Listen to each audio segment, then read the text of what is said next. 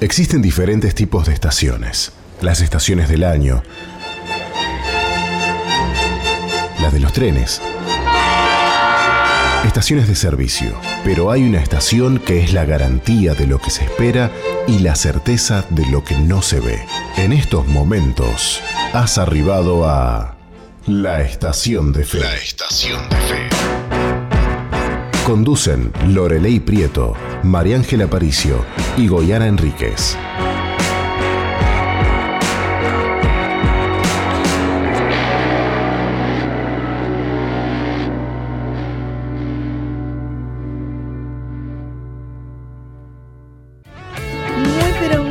Tardes. Estamos nuevamente aquí ya cerrando el último día de la semana. Hoy estamos a viernes aquí en Montevideo, Uruguay.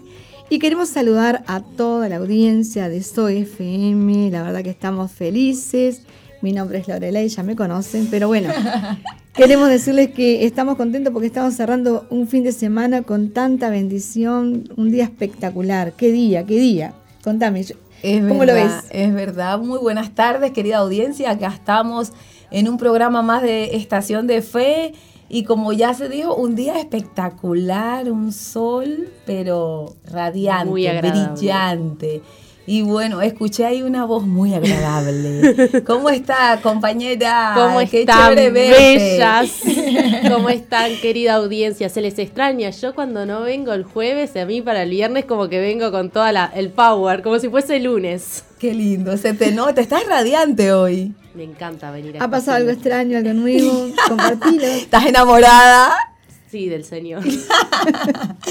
no, sí, enamorada de, de lo que es Zoe FM, la verdad que me ha cautivado el corazón también y por eso está, es parte de mí ya.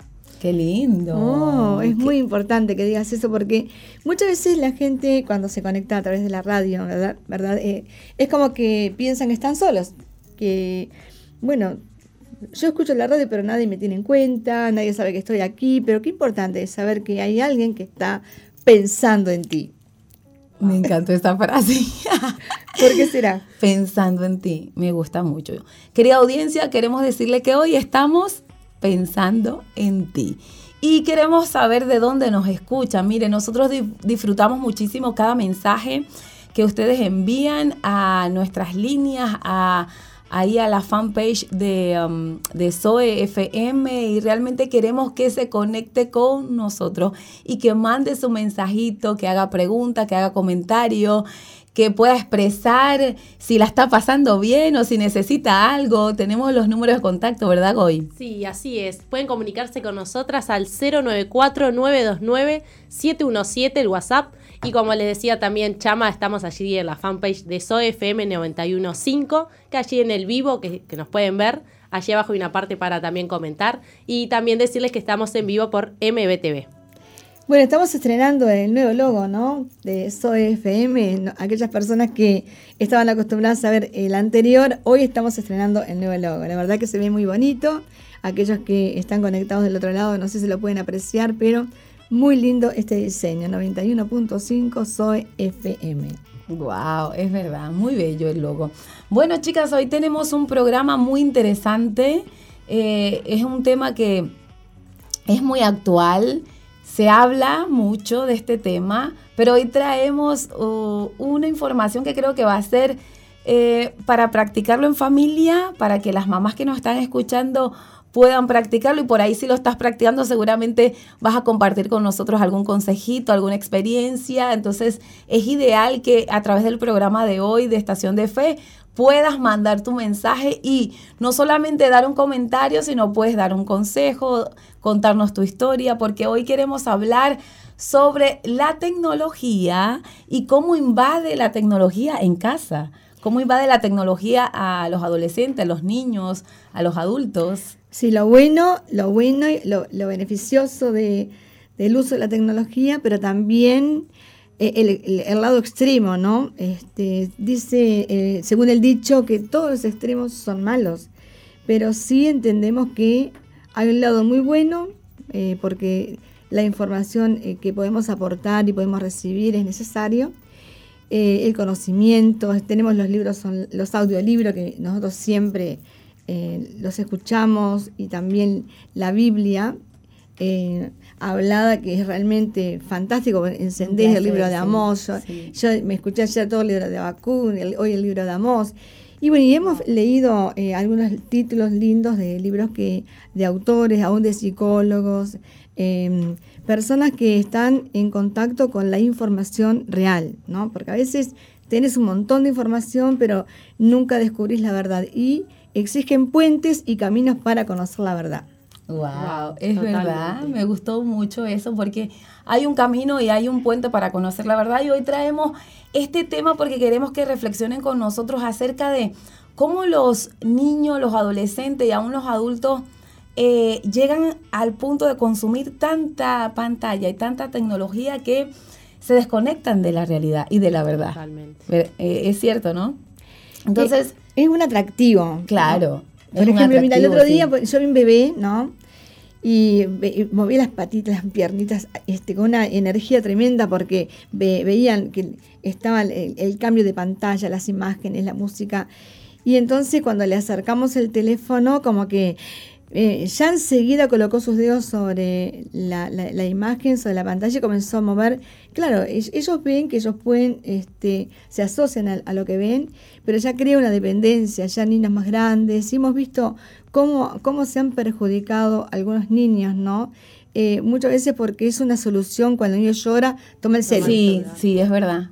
Lo he visto Estás en una reunión, toma el celu. y querés hablar con alguien, toma el celu. Eh, es como que te ayuda, es verdad.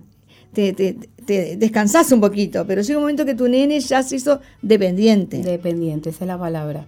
Por eso queremos meditar. Justamente eso es que queremos meditar y reflexionar juntos. Aparte del uso excesivo de esa tecnología, eh, hay estudios que comprueban que afectan el comportamiento, tanto sea del niño o del adolescente de tal manera que después ni siquiera puede comunicarse con sus pares, o sea, están con otros niños y es como que no saben qué hacer frente a cualquier estímulo que un niño le está haciendo y porque están solo acostumbrados al movimiento de pantalla. Sí, aparte les altera la conducta y el, carácter. ¿Te ha pasado a ti? Sí, yo que soy mamá, la verdad que cuando leí este artículo me ayudó mucho y también por otro lado me hice como una autofelicitación porque por consejos también que he recibido de muchas personas que, que me han rodeado en todo este tiempo, de cómo he podido también como mamá ayudar a mi hijo con el tema del celular.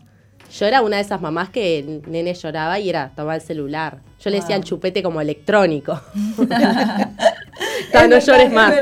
Chupete electrónico. Eh, viste que el bebé llora a veces porque tiene hambre, bueno, le das un chupete y no llora. Bueno, para los más no grandes. gusta el chupete. Toma el chupete electrónico.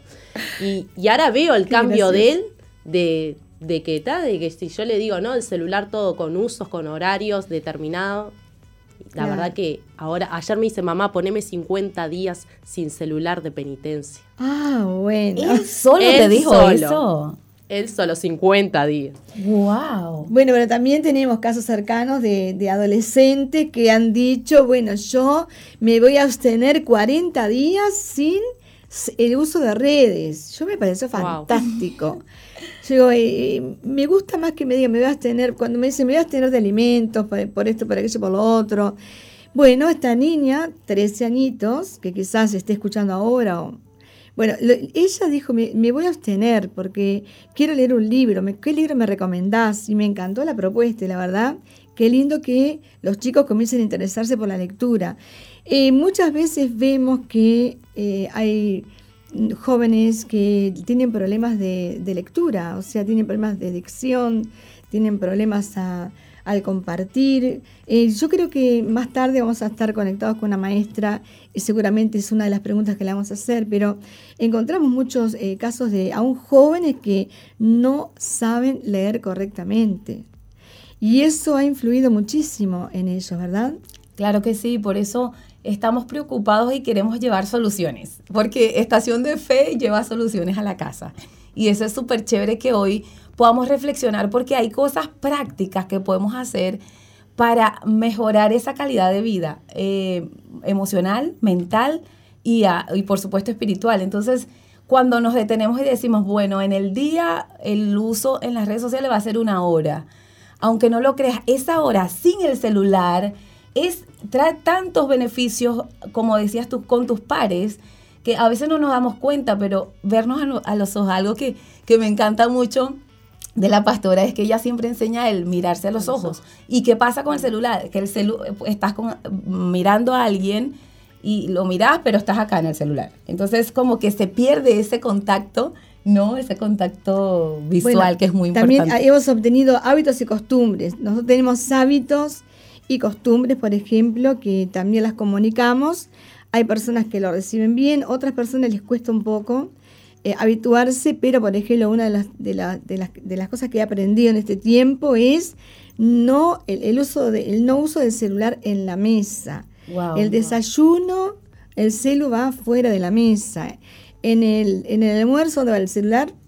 Fuera de la mesa. Y a la hora de la merienda, también fuera de la mesa. Y a la hora de la cena. Colocho se está riendo, me parece que él también usa ese hábito y costumbre. Saludamos a Colocho y a Sandra también. Es estresante estar en una mesa donde le donde está el nene, la nena, el papá, la mamá, llamaron, se levantaron, dejaron enfriar la comida, un descontrol. Y, también eh, no sé, no, eh, la falta de reconocimiento a la, a la la persona que hizo la comida, que preparó con tanto amor, con expectativa, de saber si les va a gustar ese rico plato y de pronto eh, se genera toda una, atmósfera, ¿no? De malestar, de mal humor, porque obviamente eh, las personas que preparan el almuerzo, la comida, obviamente que se van a molestar, se van a poner incómodas, porque claro, no es tan importante una llamada. Yo creo que tenemos que aprender a darle valor a lo más importante.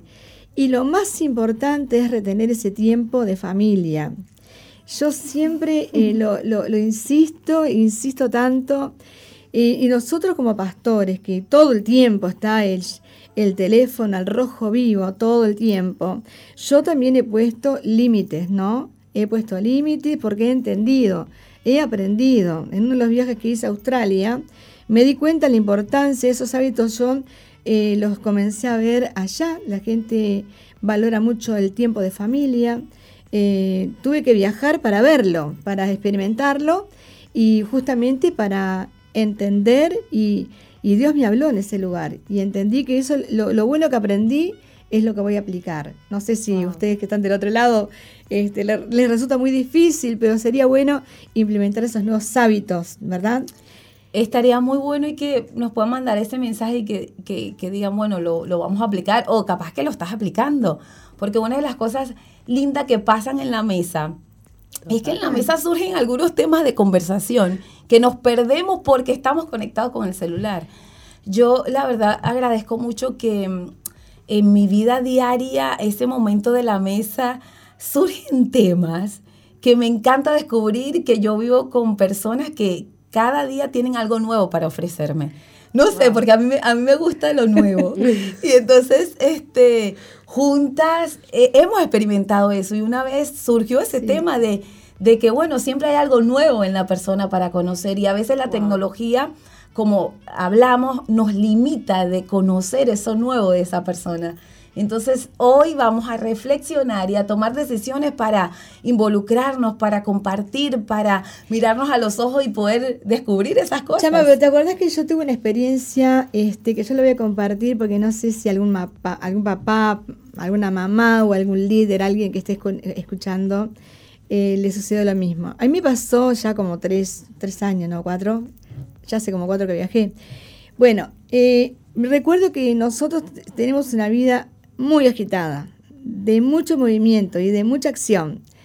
Y una de las cosas que me sucedió, yo un, en un hogar con varias personas y entre ellos habían dos adolescentes, de los cuales desde muy chiquitos están con nosotros. Y ellos dos, bueno, venían de la escuela y nosotros siempre estábamos a la movida, corriendo para un lado, para el otro. Qué campamentos, qué encuentros, qué, uy, todo un montón de cosas. Entonces ellos quedaban un poco postergados y un día yo vi la carita de ellos, vi los ojos de ellos. Y en ese momento eh, me invadió algo el corazón, ¿no? Eh, este, algo tan, tan fuerte, porque yo no estaba dando el ejemplo a ellos, pues, venían del, colegio, venían y estaban en la mesa y me di cuenta que yo les estaba faltando respeto porque ellos estaban con nosotros y nosotros no, no le estamos dando el espacio, el lugar, ¿no? Entonces hablé con ellos, les pedí perdón. Digo, mira, la primera persona que les tiene que pedir perdón por esto soy yo. ¡Wow! ¡Qué fuerte! Entonces yo hablé con ella y les pedí que me ayuden a corregirlo, que hicimos un pacto de que yo no iba a atender el celular a ese, en ese horario. Y ahí estaba Arumi Lautaro, y bueno, allí este, ellos mismos me, me empezaron a ayudar. Y entonces me ponían la carita como diciendo, no. Esa carita hermosa, bueno. Y allí entendí y aprendí. Y bueno, y cuando, via- cuando viajé se concretó lo que les, les comuniqué. Y ahí, bueno, lo tomo como estilo de vida. Y y es verdad, este, a veces me pone muy triste cuando estamos en, por ejemplo, en alguna reunión, cumpleaños, ¿no? Que, y entonces el, el cumpleañero no se siente en fiesta porque están todos conectados con el celular, y, con el celular. y ni se enteraron. Están allí, el cuerpo presente, pero no están conectados con el, con el cumpleaños, con, o sea, cualquier tipo de actividad, Navidad, Nochebuena, etcétera. Bueno, entonces es importantísimo. Y hoy estabas leyendo una nota que me llamó la atención. ¿Querés compartirla? Sí, Goyana eh, va a estar compartiendo esa nota porque realmente es una mamá que dijo, no, yo tengo que hacer algo. Ella se preocupó, así como usted dijo, ella se preocupó y ahora ya está inspirando a otras mamás a dos semanas de desintoxicación digital y es lo que queremos compartir con ustedes en esta tarde. Bueno, ella se llama Molly de Frank. Es una escritora quien ha decidido compartir sus experiencias en la desintoxicación tecnológica de sus hijos para que pueda servir como un recurso de ayuda para otros padres en su nuevo libro digital Detox. Después dice que ella, de acuerdo a lo que dijo de Frank, eh, habíamos notado algunos comportamientos en nuestros hijos después del tiempo de pantalla que realmente no nos gustaban. Y no fue hasta que desconectamos todo su tiempo de entretenimiento transmitido por streaming que le dimos un descanso. Y no fue hasta que hicimos eso que fue como quitarles un filtro a nuestros hijos. Nosotros finalmente recuperamos a nuestros hijos y desde que tomamos esa decisión he estado ayudando a otros padres a hacer lo mismo. El libro comienza guiando a los padres paso a paso a través de una desintoxicación de dos semanas para sus hijos, para que así ellos puedan experimentar nuevas emociones que les ayudará a apreciar su entorno. Ella dice que todo se reduce a la química del cerebro.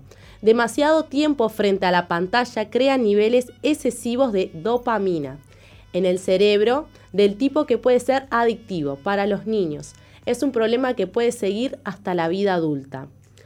Luego ella también mencionó que lo que en realidad estás haciendo es restablecer los niveles de dopamina de tus hijos porque cuando se desplazan, o sea, cuando están buscando contenido, cuando juegan, cuando tocan, eh, cuando suben sus niveles de dopamina en su cerebro son excepcionalmente altos. La vida real no se puede comparar, es por eso que se quejan de aburrimiento, pero cuando les das esta ventana de dos semanas para restablecer sus niveles a la vida normal, les estás dando tiempo para reavivar el amor por las actividades de la vida real.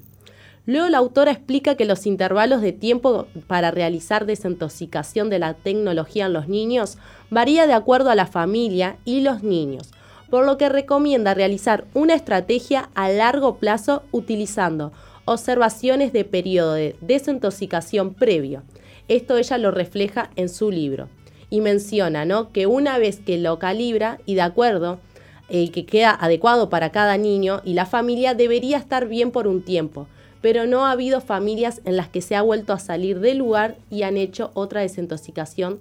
Y esto para ella le parece genial, ¿no? Como que su método realmente logra que, que ese niño pueda lograr esa desintoxicación de la tecnología. Tremendo. Sí, espectacular, porque esas dos semanas es para hacer otro tipo de actividad que normalmente no hace. Jugar a la pelota, ir al parque, a- eh, juegos de mesa. Y entonces todo ese tipo de actividad que antes la teníamos como muy eh, adherida a nuestro estilo de vida, que hoy es como que cuando ves a un niño jugando a la pelota, es como que, wow, un niño jugando a la pelota. ¿Por qué? Porque siempre está con el celular. Entonces ella dice que dos semanas nada más hace que como que el niño se vuelva a conectar con la vida, con, con la realidad, ¿no? Que, que, que vive Bueno, cada familia. Sabes que ahora con el tiempo de pandemia que hemos vivido, dos años prácticamente, los chicos han adquirido esos hábitos y costumbres por estar conectados, porque han habido eh, programaciones especiales para chicos, reuniones online. Entonces todo eso ha llevado a estar conectados. Entonces, eh, ¿qué sucede? Muchos de ellos han quedado con eh, un cambio de hábito. Obviamente que eh, estamos llegando a la tanda y este tema está muy interesante. Sí, no sé, pero hoy sí de verdad digo que se fue súper Estamos llegando a la tanda. Bueno, me están escribiendo acá este, Damián de Casupá que dice que el tema está muy interesante, que el tema de hoy que estamos tocando está muy interesante. ¿Algún mensajito más allí? Sí, tenemos saludos de Vane Reitz, de Nicole Muñoz, que también nos informan de que está muy bueno el, el tema del día de hoy y bueno, Vane Reich hizo unos varios comentarios acerca de que a medida que fuimos hablando de que está muy buena la información aportada. Mira qué bien. Bueno, enseguida de la tanda vamos a tener una maestra, ¿no? Que se va a conectar con nosotros. Después le vamos a contar de quién se trata.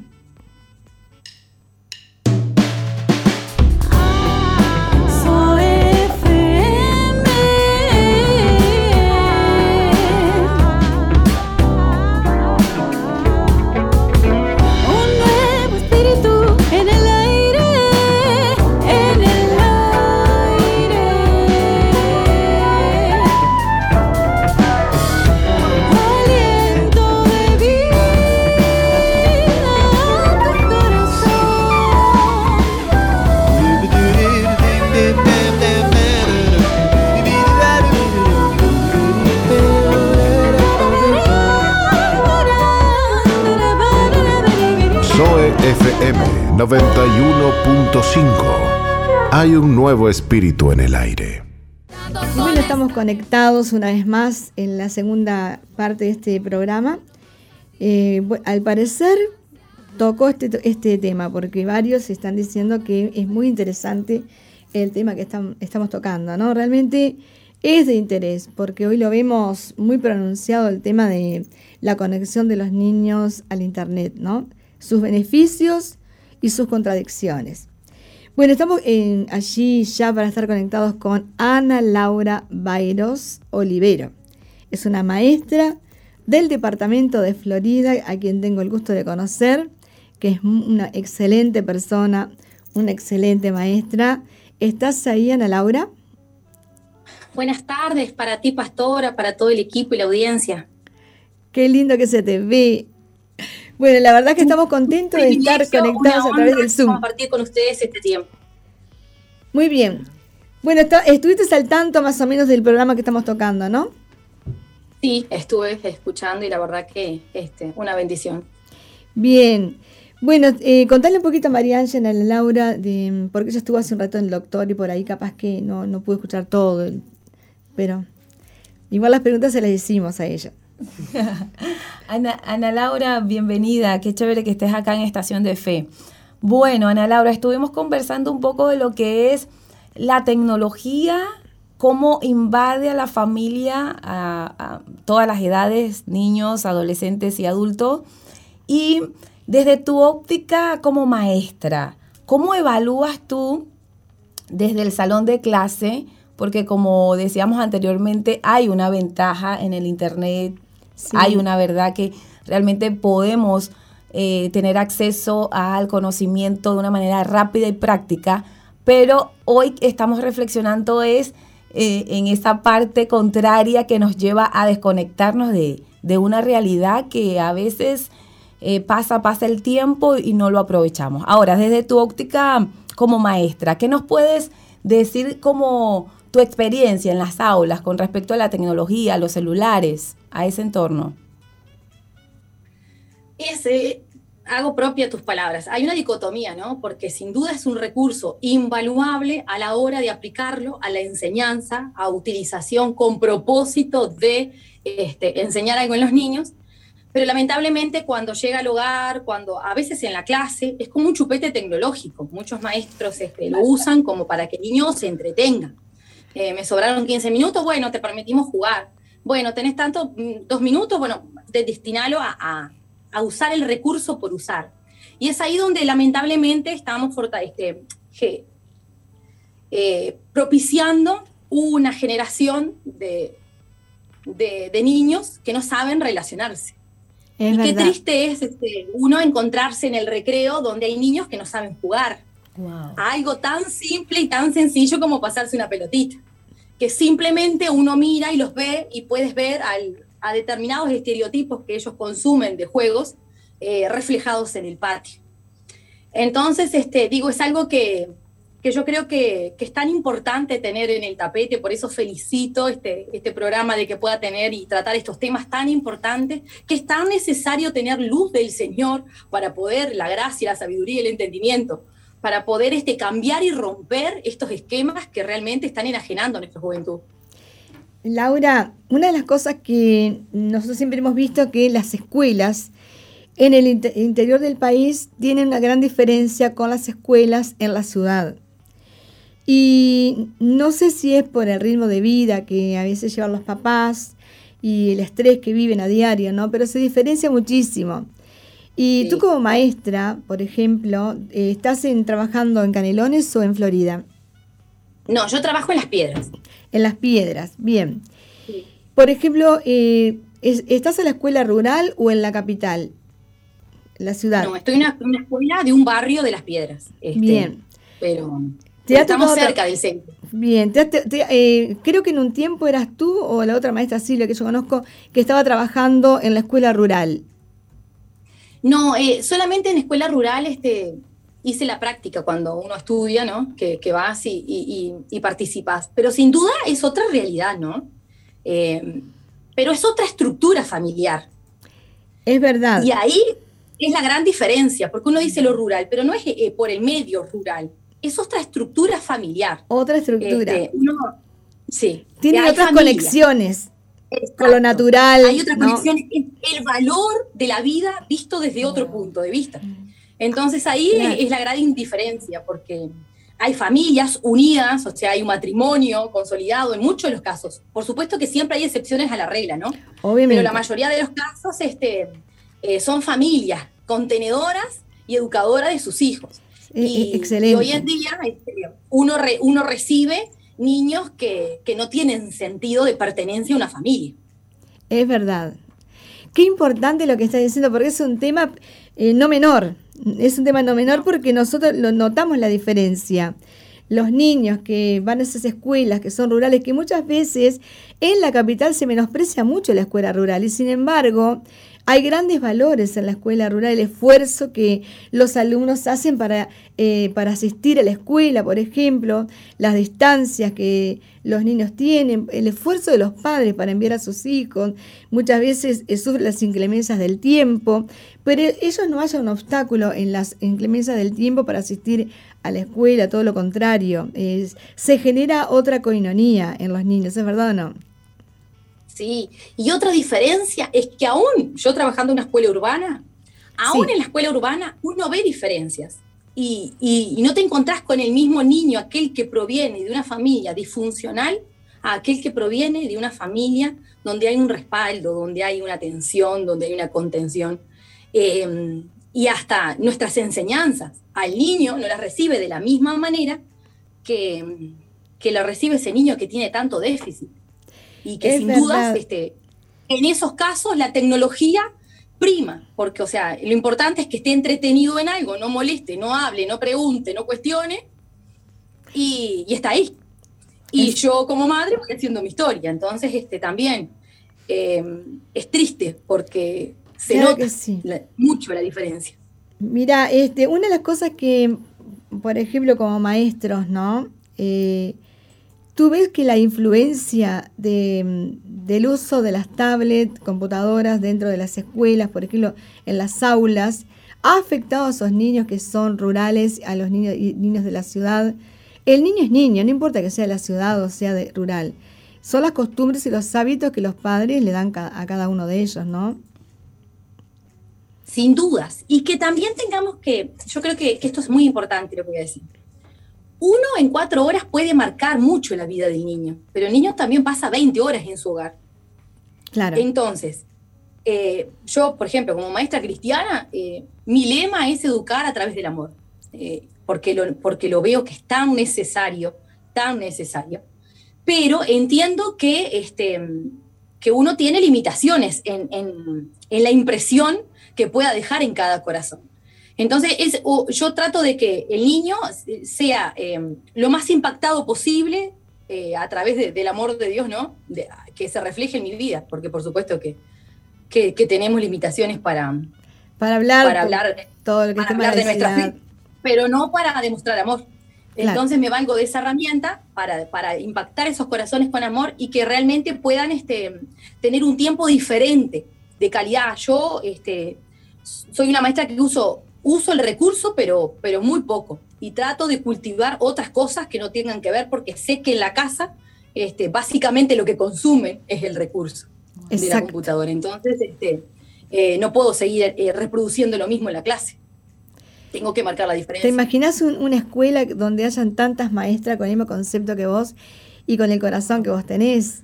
Sería la mejor escuela. Qué lindo. Obviamente que opera la diversidad de dones y de caracteres y de, eh, temperamentos, ¿verdad? Pero qué lindo que haya alguien que alumbre. Yo siempre eh, manejo un concepto extraído de la Biblia que dice, somos lámpara que alumbra en el lugar oscuro. Wow. Y realmente, Laura, tú eres una lámpara que alumbra en ese lugar. Quizás tengas oposición, tengas resistencia, pero los niños que son enseñados a través del amor son niños marcados y esas huellas un día tiene un retorno sobre la vida espiritual. Totalmente. Qué, interesante, ¿no? A mí la primera persona, por ejemplo, que me habló de Dios fue una maestra. Mira qué bien. Mi maestra de sexto. ¿Y a vos?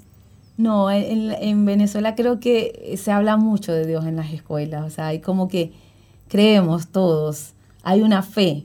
Y no, no es como acá en Uruguay que hay esa limitación o oposición para hablar de Dios. No se habla libremente. Yo me acuerdo de que siempre me enseñaban a, pedirle a Dios, a que Dios existía, a que, a que la creación, lo que nosotros veíamos, los pájaros, los árboles, las plantas, las frutas, era creación de Dios. O sea, siempre tuvimos ese, ese concepto desde muy pequeños. Así que una de las ventajas de haber nacido en, en Venezuela fue eso, realmente, de que... Y allá es Dios te bendiga, o sea, todo el mundo. Es muy raro conseguir un ateo. Allá, de repente, yo no, no fui cristiana en Venezuela, no, no, no leía la Biblia en Venezuela, pero eh, la fe en Dios está, existe y es una realidad. Bien, qué interesante.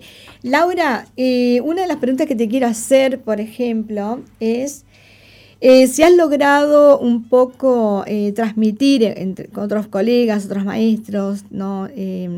esa postura, esa posición que tú tienes a través del amor, ¿no? Sí, este, a mí en mi, en mi escuela, por ejemplo, trabaja mucho el tema, o sea, de, la tolerancia, ¿no? Porque tengo maestras que son muy opositoras. Eh, perdón, lo que sucede es que ahora transformaron eh, la palabra amor por tolerancia. Entonces, como que no existe la palabra amor.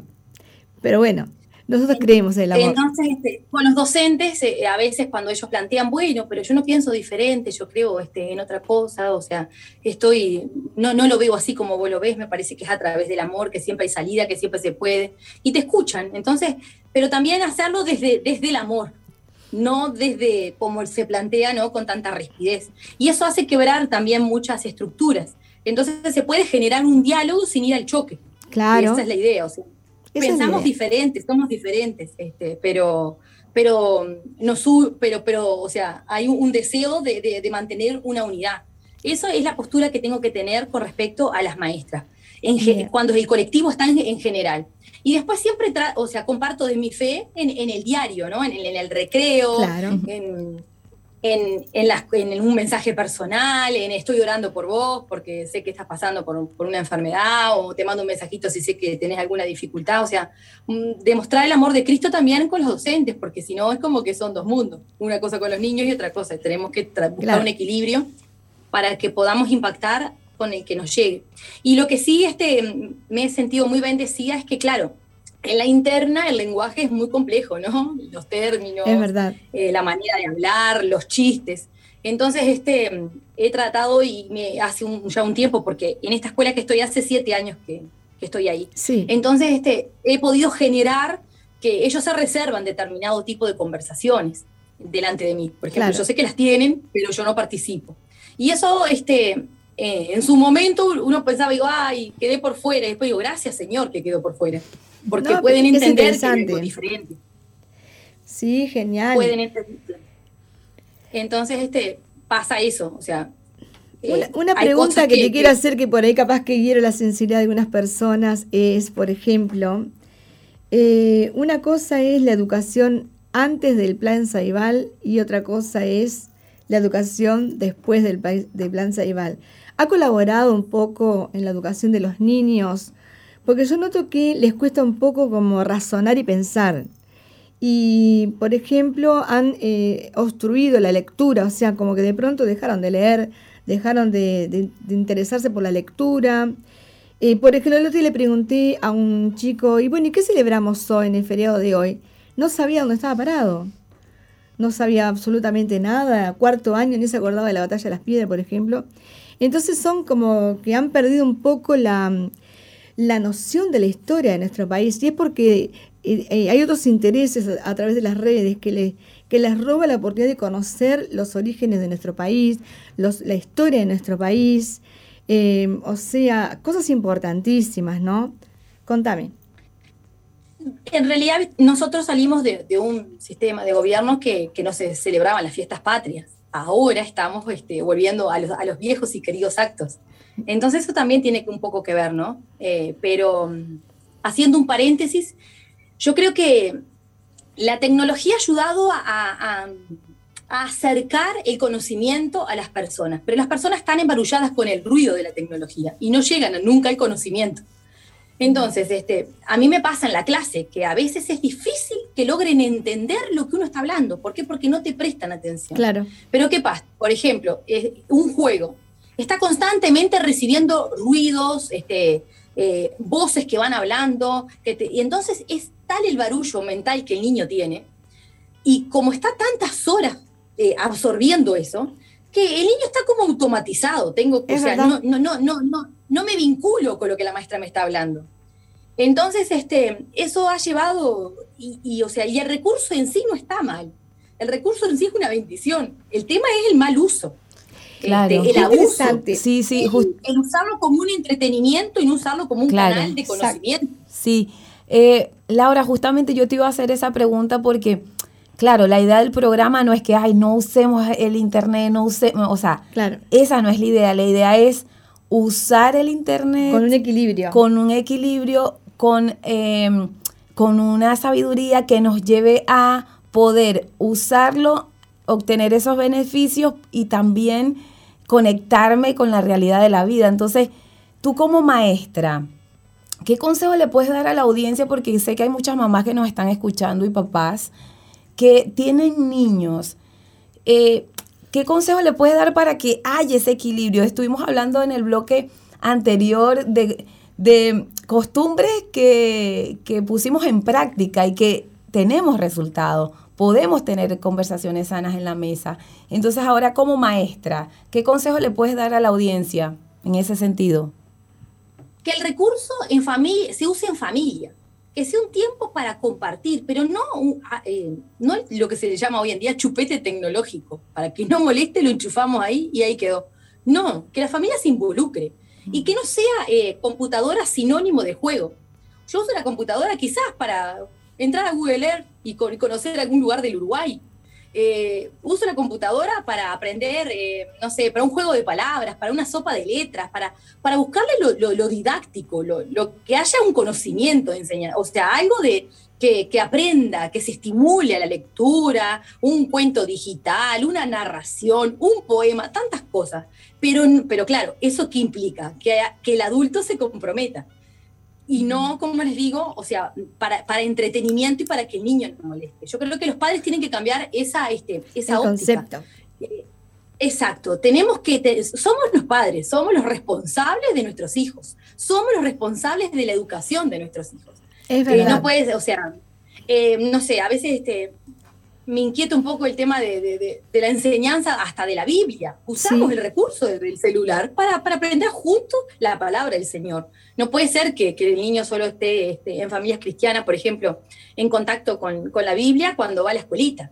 No, Eh, tiene que ser diario la búsqueda, porque es así donde nosotros vamos formando el carácter. Y después, o sea, cuando nos encontramos con docentes que no son cristianos, que están a favor de un montón de cosas, nuestro niño tiene las bases sólidas para poder defender su posición y no ser engañado.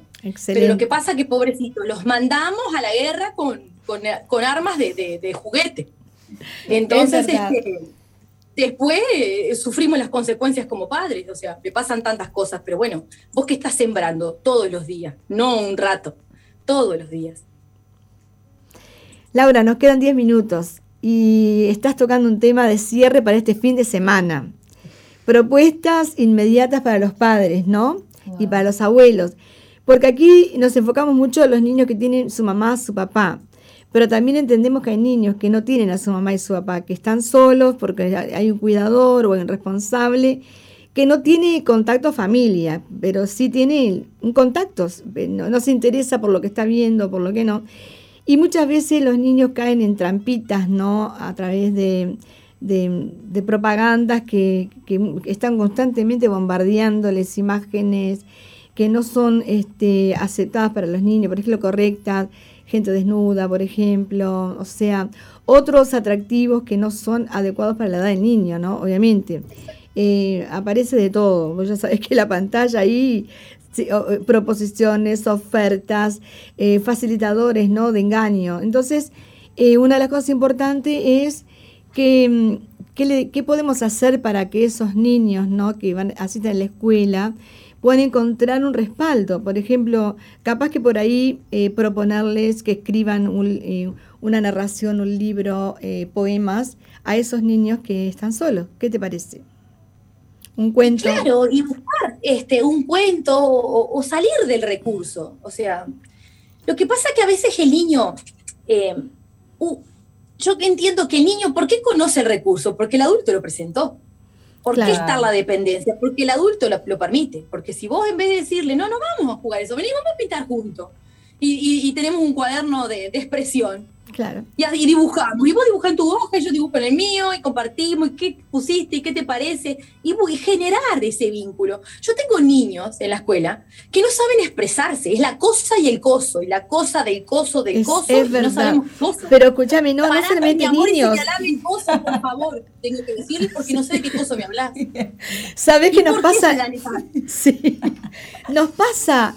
Eh, yo tengo chicos, ¿no? Este, y justamente algunas viven conmigo. Y es que están todo el tiempo con el coso, la cosa, y no, no, no tienen definiciones de diálogo. Y yo, pero ¿dónde uno pero uno es a través de la lectura que enriquece el vocabulario. Y si los niños no leen, claro, no, tienen. es verdad. No, importa qué lea, puede leer un poema, puede leer un, libro de cuentos, una receta. Hoy justo hablaba con una mamá en una entrevista y me preguntaba, bien, a Laura, ¿y, cómo la? Me empecé a leer, no sé, los ingredientes de, del paquete de la harina. Eh, el arroz, léeme acá, léeme allá, y de esa forma, o sea, en lo cotidiano. Lo llevas a estás cocinando y bueno, le, pedís que te vaya alcanzando las cosas y las vas nombrando. ¿Y qué me estás trayendo? Después le preguntás. Claro. cosas de, lo diario, pero que estamos cultivando. ¿Y qué está haciendo mamá? ¿Y, qué te parece? ¿Y qué te gustaría cocinar? ¿Y, vos si tuvieras que cocinar, qué ingredientes usaría? O sea, pues, valerte de la técnica interrogativa común y corriente, pero que te permite hacer un vínculo y poco a poco ir este, enriqueciendo el vocabulario de los niños, porque después también lo queremos enfrentar, niños que no tienen vocabulario, lo queremos enfrentar a un texto donde es un mundo desconocido y es complejo hacer el, vínculo. Es verdad. Porque tenemos que, claro, tenemos que aprender a ver qué significa cada término para poder este, comprender qué es lo que está escrito. Ojo, mira que así, así, este, sucede que salen de la escuela, ingresan al, liceo secundario con esa carencia. Se arrastra. Bueno, Laura, llegamos ya al, casi al cierre, pero te vamos a invitar porque la verdad que es espectacular la, lo que nos ha sembrado. Escucharte, yo decía qué práctica que eres, eres muy, práctica, muy clara. Creo que, eh, no sé si alguien mandó algún mensaje, pero nosotros estamos acá en el estudio y es un deleite escucharte y, me sumo a la propuesta de la pastora en que estés con nosotros en otro programa. Qué chévere. Bueno, muchas gracias, muchas gracias, mil gracias por estar con nosotros. Te cuento que este programa no lo escuchamos solamente nosotros en este horario, sino que hay personas en la madrugada que lo escuchan y también personas del interior de, del país, o sea que, y del exterior, también de otros horarios. Y bueno, también es importante eh, enviar un saludo a todas esas personas que se conectan con nosotros, que nos acompañan durante las 24 horas de SOE FM. Exactamente, así, que muchas gracias audiencia, qué lindo es empezar el fin de semana con un tema tan espectacular como este y que lo vamos a llevar a la práctica, porque este fin de semana tenemos oportunidad de pintar, de correr, de bailar, de escribir, de leer, de crear, así que vamos a practicar lo que hemos aprendido, ¿verdad, Goyana? Totalmente. No, aparte creo que el clima nos va a ayudar. Qué chévere. ¿Querés dejar un saludito, Laura? Sí, gracias. Este, un privilegio, la verdad que este, un placer, me honraron con la invitación. Un saludo a la, audiencia y bueno, y es cuestión de buscarle la vuelta porque el Señor nos ha dado los recursos. Este, así que tenemos que ponerlos en práctica y bueno, y Dios les bendiga. Muchas gracias. Muy bien. Bueno, seguramente, bueno, yo tengo algunos mensajitos aquí, ¿no? Por ejemplo, ¿vos tenés ahí, Goyana? No, de Queremos saludar porque todos quieren que saluden, pero en realidad nos quedan unos breves dos o tres minutitos ya para finalizar. Pero una de las cosas importantes que les quiero decir es que velando y orando en todo tiempo, la, la palabra de Dios nos enseña a velar y orar. Y aquellos que son responsables, que son padres, está de moda decir progenitores, a mí me gusta decir papá, mamá, ¿no?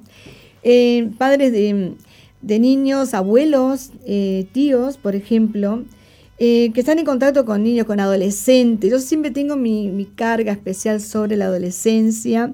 Es la edad que a mí me encanta y bueno, trabajo mucho con ellos, ¿no? Es la, edad que me, gusta mucho porque es la edad donde me conecta porque sé lo que sufre un adolescente y todas las subidas y bajadas que tienen, temperamento, carácter, y lo apasionante que es descubrir en cada adolescente em, el misterio que hay en su crecimiento, formación, intelecto, es precioso. Eh. Y cuando un adolescente tiene un encuentro con el verdadero libro, el super libro que es la Biblia, y un encuentro con el Señor, un encuentro con Jesús, un encuentro con el amor, es un adolescente que cambia para toda su vida. Por eso es importante estar cerca de ellos en esos primeros pasos, ¿no? De, empiezan a entrar en la adultez, estar cerca de ellos. Y tenemos el libro de los proverbios, el libro de Escresiates, los salmos, tenemos la vida de Jesús que es apasionante. Eh, el, Antiguo Testamento que te habla de la historia, ¿no? de, todo lo que es la, fundación y formación de, un propósito divino al corazón de cada uno de nosotros. Realmente vemos un libro inspirado en el amor. Así que, audiencia, que Dios les bendiga mucho, les amamos, estamos expectantes de lo que Dios va a hacer este fin de semana y bueno, sabemos que a los que Dios aman, todas las cosas nos ayudan a bien. Así es, y bueno, ya estamos cerrando un programa más, una semana más, y recuerden que nos vemos el lunes en el mismo horario, ¿verdad, Goy? Así es, estamos el lunes a partir de las 16 horas por SOFM 91.5, pero antes de despedirme, vamos a saludar a Darwin que nos está escuchando desde Salto, a Jorge Burgos que nos escucha de la ciudad de las Piedras, Canelones también, que son personas que, que siempre están allí del otro lado también. Y también, y también al, taller de Villa García, que después me reclaman que ellos nos escuchan fielmente de lunes a viernes. Siempre nos escuchan. Así que, bueno. Eh, Carolina, también que está conectada, un abrazo grande. Y bueno, saludos para todos ustedes. Les esperamos próximo lunes, 16 horas a 17 horas aquí en Estación de Fe. Chao, chao.